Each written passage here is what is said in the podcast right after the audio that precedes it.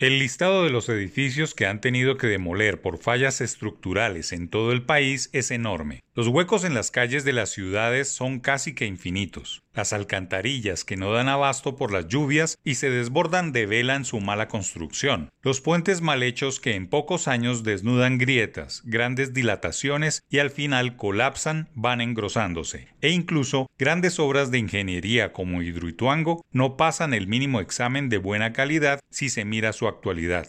Algo está pasando con la calidad de ingeniería que se contrata en Colombia, o al menos con la ética y rigurosidad de las autoridades que revisan la calidad de cada obra. Cada año se destinan para obras civiles miles de millones de pesos, pero nadie le hace seguimiento a la calidad de las carreteras, puentes, túneles y edificios, incluso los mismos ingenieros y sus firmas contratistas invierten más en abogados y tribunales de arbitramiento que en la calidad de las obras que hablen por ellos. Gran parte de la responsabilidad de esta penosa situación la tienen las autoridades que no hacen bien su trabajo y no sancionan a las empresas que reciben dinero público, entregan obras mal hechas y vuelven a licitar nuevas construcciones en otras regiones sin el mínimo rubor de un mal producto. Lo ocurrido en el puente sobre el río La Vieja entre los departamentos de Quindío y Valle del Cauca es solo un episodio más de esta situación sobre la cual no se toman los correctivos necesarios. Las grandes obras de infraestructura deben tener seguimiento, mantenimiento y revisión permanente para que el dinero público rinda y cumpla su función de inversión social.